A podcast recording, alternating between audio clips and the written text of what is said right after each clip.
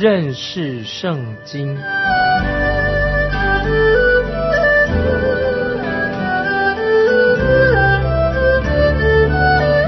认识上帝的话，把上帝的话带到全世界。本节目是由认识圣经机构和环球广播电台联合制作，欢迎收听。亲爱的听众朋友，你好，欢迎收听认识圣经。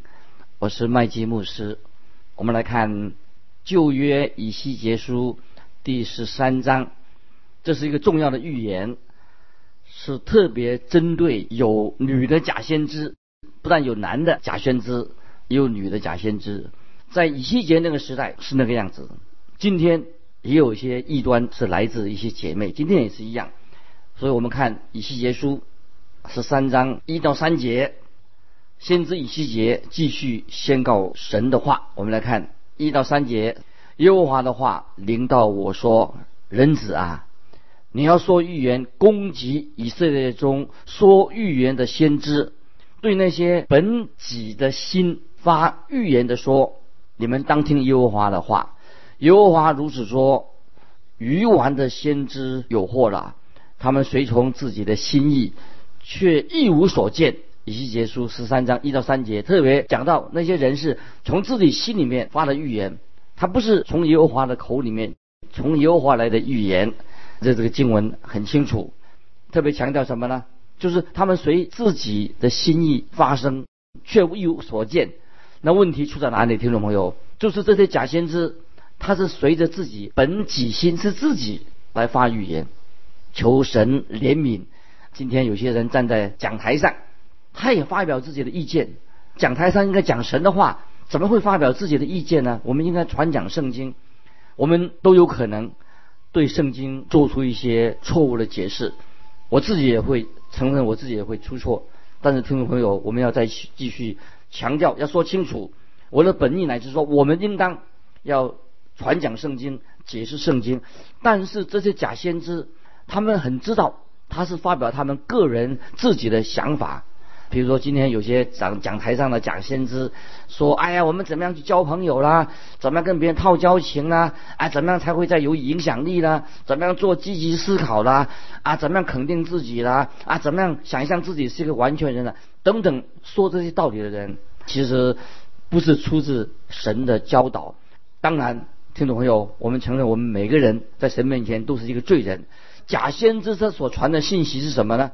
就是他们常常说：“哎呀，没事啊，这是以西结时代假先生。”他说：“没事没事，耶路撒冷一切都会平安的啊！”这是不是来自神的话？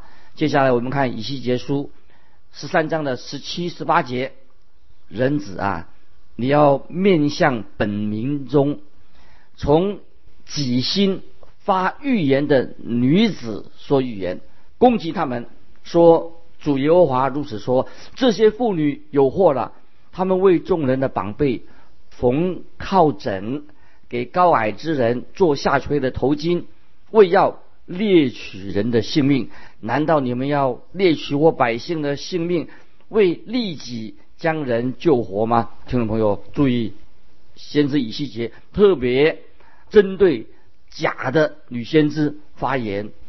以西结说：“你要。”面向本民，从己心发预言的女子说预言，攻击他们，就是要提出啊这些攻击这些假先知。在创世纪第十章八九两节说到有一个名字，听众朋友也许你知道，叫做灵鹿。说到这个灵鹿是谁？他说在耶和华面前是个英勇的猎户，其实他是猎取人头的，猎取人灵魂的。那么这是说到这些异端所要做的事情，就是猎取人头，猎取人的灵魂。他们四处去要取得，把人的灵魂把它抢过来。所以看到当时的这些妇女，就是参与在其中，变成异端，出现异端，假的先知。在彼得后书第二章一节，从前在百姓中有假先知起来，将来在你们中间。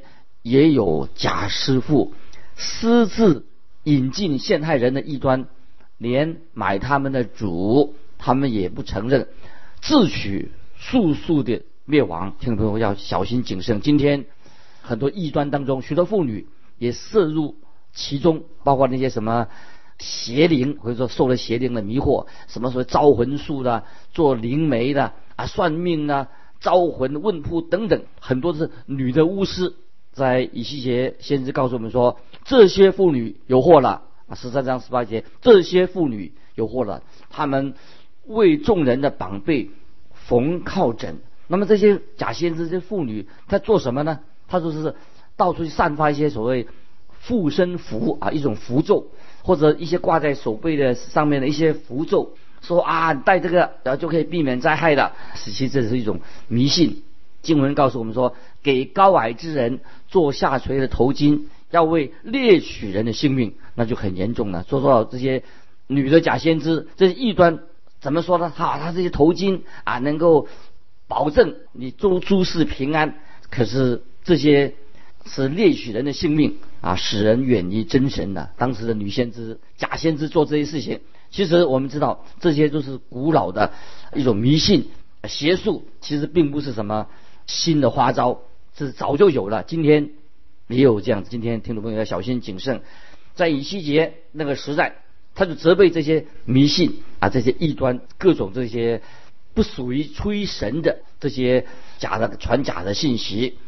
那么，真的真先知做什么呢？听众朋友当然知道，真的先知就是他所说的话。是出于圣经，出于神的话，不是自说自话，这是我们要啊特别要小心谨慎的。今天，接下来我们看以西结书第十四章，分成十四章分成两个部分，一个部分是针对这些斥责这些长老拜偶像的，那么另外一项是针对耶路撒冷将要被毁的一个信息。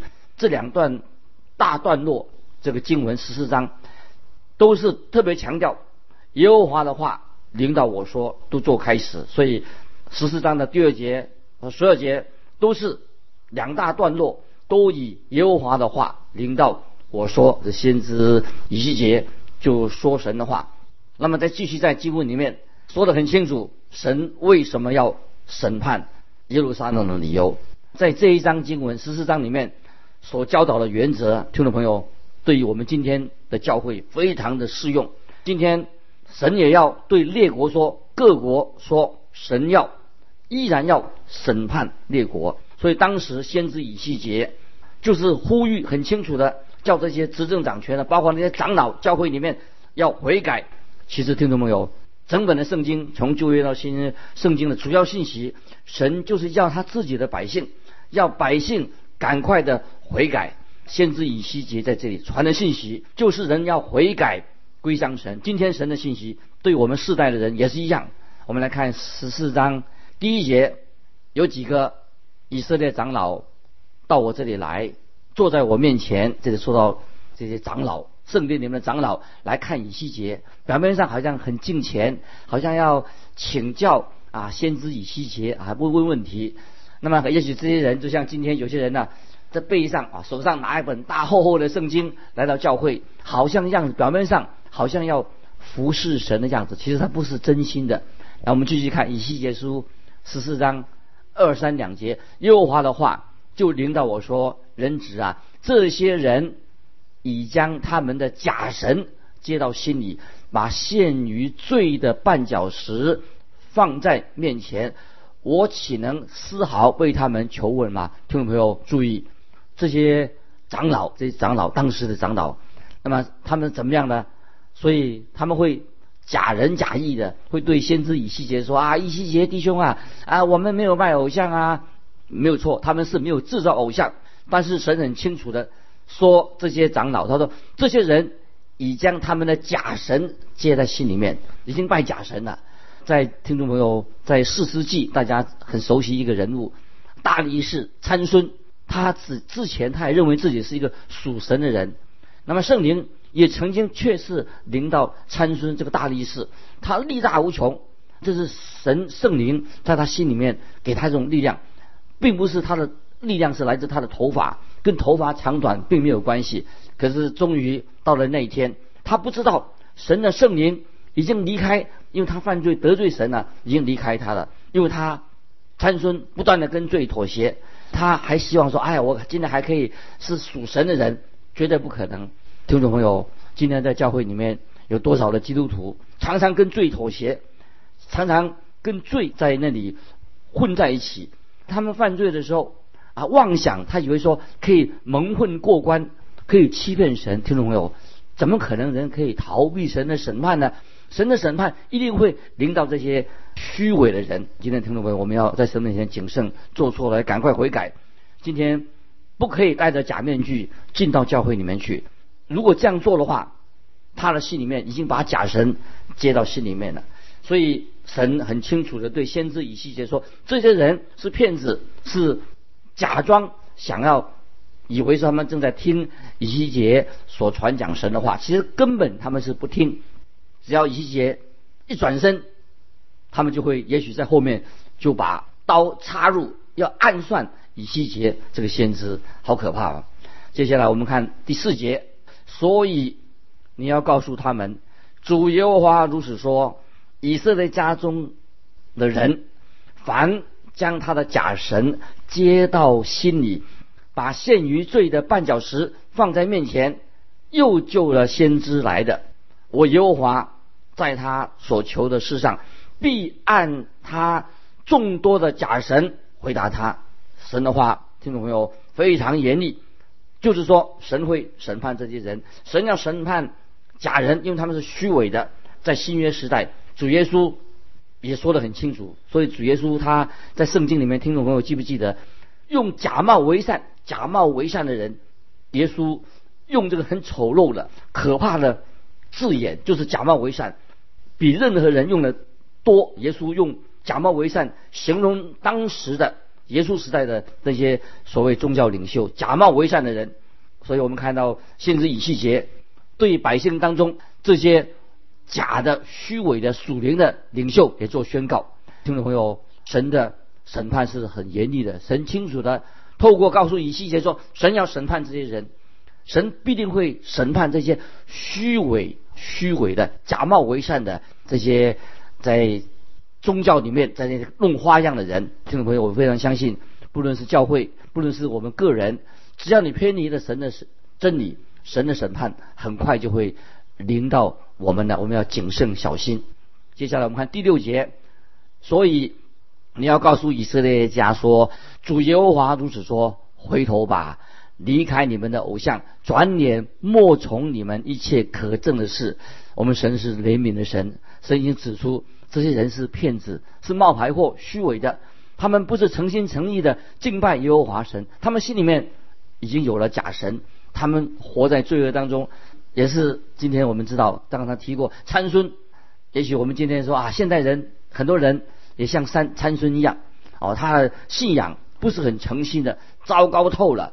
但是听众朋友，你我不要像他一样，不要像参孙一样，不要让审判临到我们的头上。做错了，赶快悔改。今天有人，也许今天听众朋友当中，也有人依然享受向往最终之乐。听众朋友。一个在最终活在最终的人，以为在罪犯罪得到什么好处的话，听众朋友，这里我要切实的说，罪的后果，罪的恶果，一定很快的就会领导他。听众朋友，我们每个人在神面前，包括基督徒在内，我们有老我在我们里面，老我是一个败坏的。神对我们听众朋友说，要悔改归向真神。神对以色列仍然是蛮有恩典。蛮有怜悯，神却是给他们再一次的给他们机会，透过先知以西结就叫他们悔改，给他们机会，可是他们不愿意。那这个时候，我们听众朋友，我们继续看当时的以西结时代的假先知，仍然到处的散布谣言。他说：“神不会审判耶路撒冷啊，神会恩待耶路撒冷，因为我们这是圣城，神所爱的地方。神说他的眼目不会离开耶路撒冷，所以他们居然还引用这些。”跟耶路撒冷相关的经文，听众朋友，今天我们读圣经的时候啊，我们要读啊整本的圣经，新约圣经、旧约圣经，我们要一起读，不可以啊零零碎碎的挑一两节圣经，以为啊这个就是神的旨意了，这个叫做断章取义，不正确的。听众朋友，我们读圣经有时候要全本圣经，从旧约到新约，读整本的圣经，不是挑一两节圣经，不然的话，因为你不熟悉圣经，很容易落入什么？落入异端的，落入异端里面，成为一个异端。所以小心，要谨慎。这些假先知他们的信息当然是错误的，圣经很清楚说耶路撒冷一定要受了审判，可是假先知说不会啊，因为没关系啊，这是违反前后先知所说的预言。我们继续看十二十三节，耶和华的话领导我说：人子啊，若有一国犯罪，干犯我，我也向他们伸手折断他们的杖，就是断绝他们的粮，使饥荒临到那地。将人和牲畜从其中剪除，神很清楚的对先知以西结说：“这是一个悖逆的城市，不断的悖逆我，我已经给他们悔改的机会，让他们回转，他们不愿意，那么审判就要来临的。所以我们看神怎么说，很严肃的说，我们看十四节，其中虽有挪亚、但以理、约伯这三人，他们只能因他们的义救自己的性命。”这是主耶和华说的。注意，这里说到这三个人：挪亚、但以理、约伯这三个人。他说，他们只能因他们的义救自己的性命。这是耶和华说的，什么意思呢？意思就是说，即使挪亚现在去到耶路撒冷，以色列人也不会听挪亚的警告，他的见证。我们想想看，挪亚他也警告当时的百姓，他的时代。百姓有没有听挪亚的劝告？没有。今天就算挪亚进到耶路撒冷，向他们传讲神的信息，百姓会不会听呢？不会听。今天我们对于有些人寻找什么所谓的挪亚方舟，说挪亚方舟这个地点在哪里呀？那么也许他们可以找到这个方舟的地点，但是寻找方舟的人，找他的地点的人，有多少人愿意信靠主耶稣基督？这么热衷寻找挪亚这个方舟的地点，这些人愿意信靠主耶稣吗？就算挪亚今天现身哦，显现在我们面前，有人会信挪亚、听挪亚的祷告吗？大概不会吧。人心很硬，所以听众朋友，当时就算挪亚出现做警告，就算但以理也出来做警告，但是他们以色列人不会听。很奇妙，尼布加尼撒王他倒听但以理的警告，实在太稀奇了。当时最有权威的、最有能力的哦，尼布加尼撒王巴比伦王，他居然听了神透过但以理向他所说的话。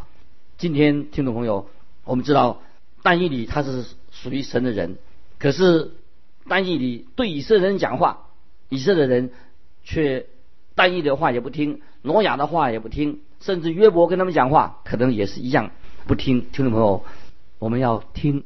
认识神的话，愿意听从啊神给我们的警告。接下来我们看，继续看以西结书十四章十七节，或者我使刀剑临到那地，说刀剑呐要经过那地，以致我将人与牲畜从其中剪除。神的话已经很清楚了，神要使刀剑临到那地，神应许尼布加尼撒啊这个巴比伦王进到那个地方要毁灭那地。我们继续跳到二十节。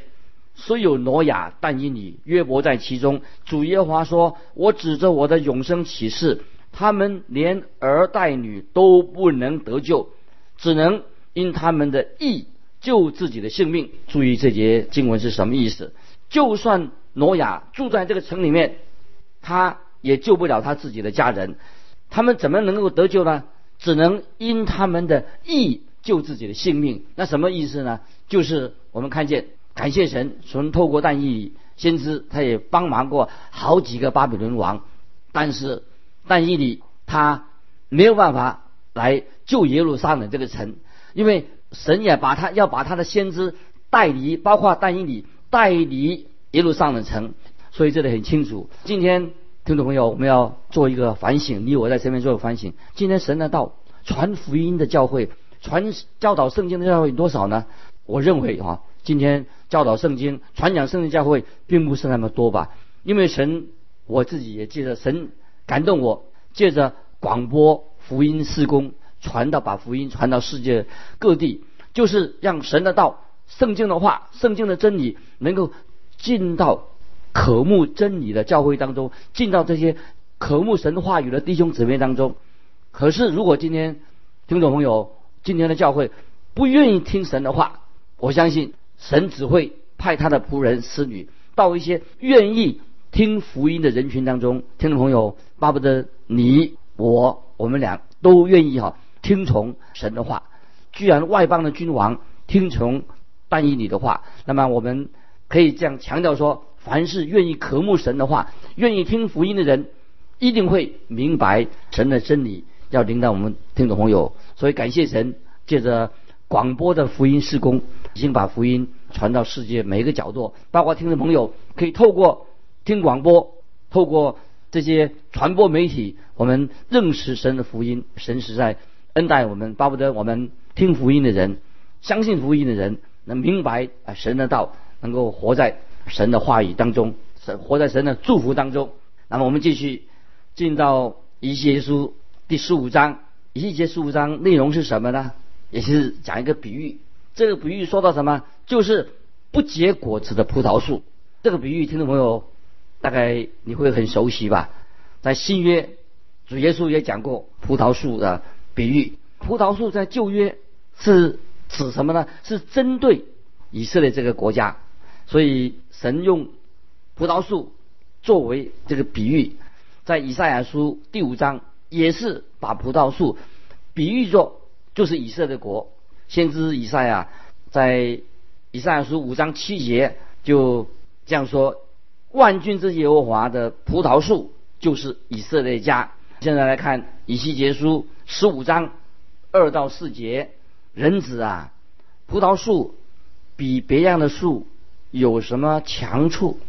葡萄枝比种树枝有什么好处？其上可以取木料做什么功用？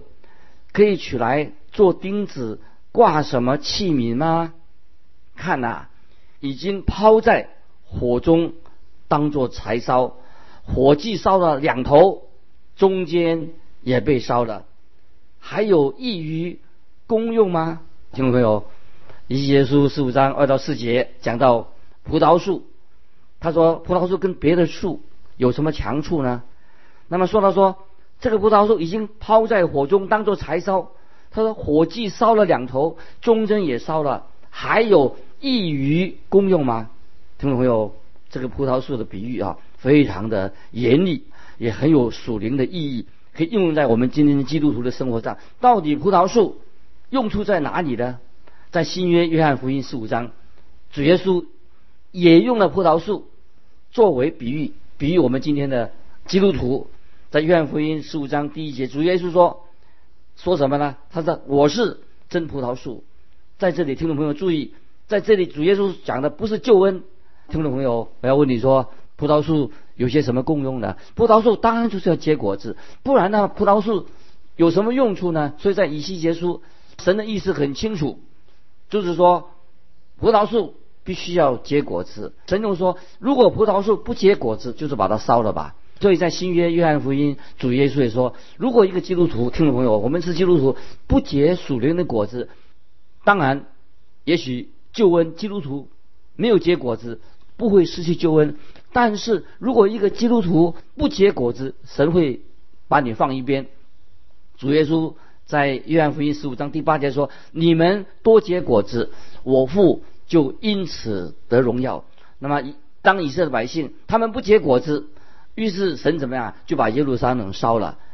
今天基督徒如果辜负了神给我们的使命，原本以色列人是代表神的百姓，结果他们辜负了神在他们身身上的旨意。包括今天我们基督徒啊，我们基督徒，神给我们一个重大的责任，就是要结果子，荣耀神。如果我们做一个不结果子的基督徒的话，那神就会就把我们摆一边。也许我们的灵魂可以得救，不会失去神给我们的救恩，但是神就会把我们摆在一边。巴不得我们听众朋友在神面前，我们有一个重大的责任。我们是在感谢神，让我们成为蒙恩得救，成为基督徒。但是我们基督徒有一个重大的传福音的责任。听众朋友，你有没有知道很多人没有听过福音？要不要我们今天回应神对？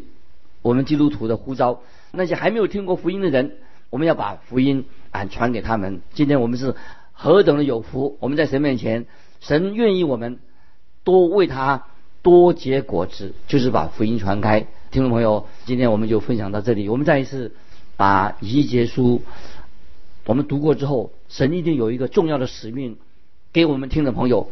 神在呼召你成为他的见证人，巴不得我们经历圣灵的大能，在我们生命里面改变我们，让我们也像以西结一样，不管人怎么样拒绝福音，我们基督徒都有向这个世代的人传福音的责任，让我们积极的回应神给我们这个重大的使命。